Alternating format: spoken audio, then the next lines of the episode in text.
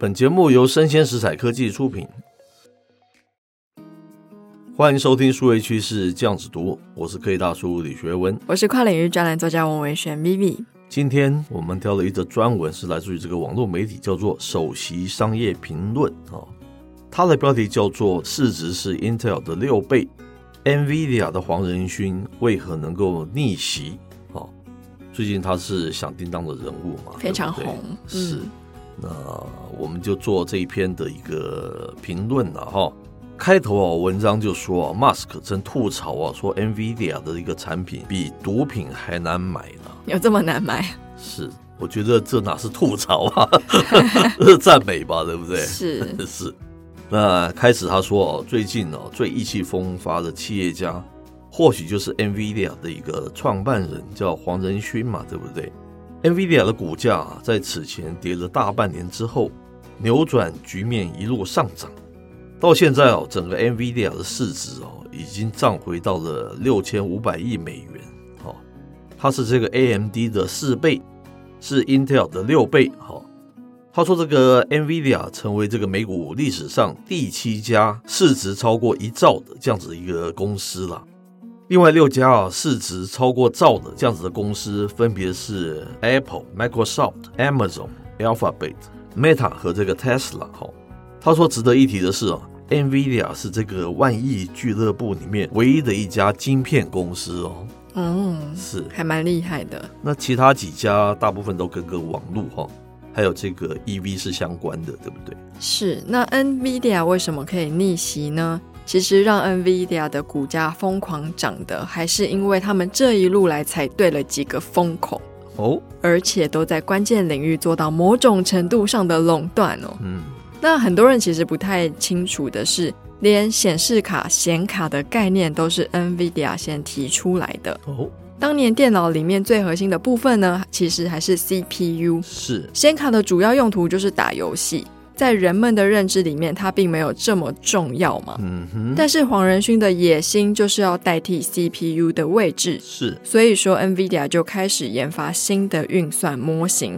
那在二零零七年，运算模型 CUDA 横空出世，让所有 GPU 都有了资料运算的能力。嗯，就是眼光非常的长远了。是。然后在 NVIDIA 的研究下，显卡除了能够让普通人下班打游戏之外，还能参与这个科研人员的一个研究了哈。那到了二零一二年呢，一小部分人工智慧的研究人员发现了，用前面提到的这个库塔模型哈，去训练 AI 哈，效率远远超过这个 CPU 了哈。当时啊，这个黄仁勋呢，敏锐地认识到人工智慧将是未来的大趋势嘛，所以并没有沉浸在那个当时的一个成绩里，而是开始集中这个 NVIDIA 所有资源。开始研究这个深度学习的领域了。之后的十多年时间之内，CUDA 靠着相对简单的一个上手和通用性，牢牢的绑住了一大批专业做人工智慧的用户哈。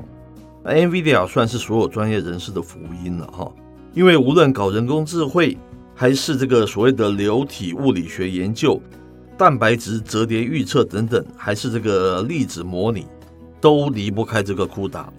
这个我很有感，因为我以前实验室就在做这些事情。哦，是是是。那其实 NVIDIA 它靠着十多年的累积哦，它成功垄断了人工智慧领域必不可少的显卡。是。那在二零一五年之后呢，NVIDIA 的 GPU 在超算中心的市场份额就一路上涨哦。嗯哼。这几年稳居九十 percent 左右，很高诶。是。那如今，NVIDIA 被人称为是 AI 大战的最大军火商。嗯，那他现在还是继续在赌他未来的赛道，像是他也做了超级电脑，是搞机器人设计，参与汽车软硬体的开发，甚至呢还要参与晶片制造，帮助光刻机可以提升他们的效率。是。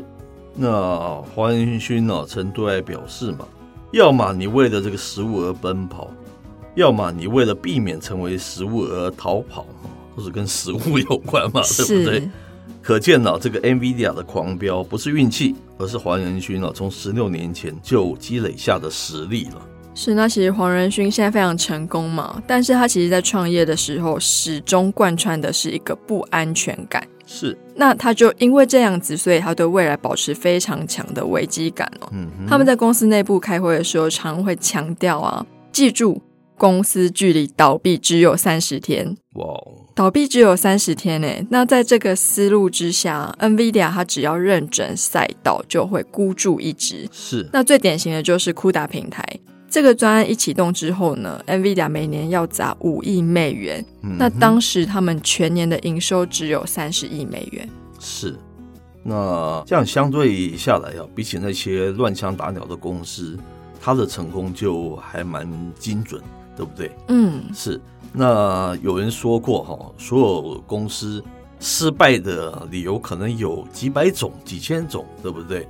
可是成功的原因可能只有一种，是，就是我们觉得他眼光非常的精准，哦，很有未来性，而且他很坚持哦，孤注一掷，这里面是有一些赌徒的性格的，哦，是。那我相信很多公司一开始都具备这样子的一个 DNA 啦，才是他们成功的那个原因啊，哦。好几家大公司其实都一样啊，像 Google 专注在这个 Search Engine 啊，这是 Apple 专注在它这个 iOS 还有这个 iPhone。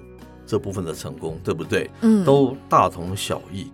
但我觉得，我想说的是，未来可能当他现在已经市值这么高的情况下，他是不是还能坚持他们公司的 DNA，还有他们过去的这样子的一种冒险、勇敢的那种精神？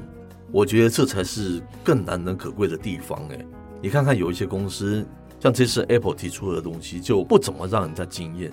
可能打的是一种比较 safe 的安全牌，对不对？嗯、像 Google 的 Search Engine，可能他们好过了太久了，就忘记它的这个破坏式创新，才会被后来这个 Chat GPT 去改造它嘛，对不对？嗯、我觉得最重要的是这些公司，当你破兆啊变成是一个兆元美金市值之后，你还有没有那样子的一个初心哦？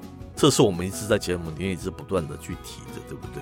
可是我觉得，就科技产业来说，真的是第一个眼光要精准之外，你也要熬得到那个你可以发光发热的那一天。是，是其中的那个东西细节还有困难，还有风险，我们就不去提它了了哈。那各式各样的那种都是会存在的嘛，对不对？是。但最终你还是能够引领别人，尤其是当你到达这么高峰之后。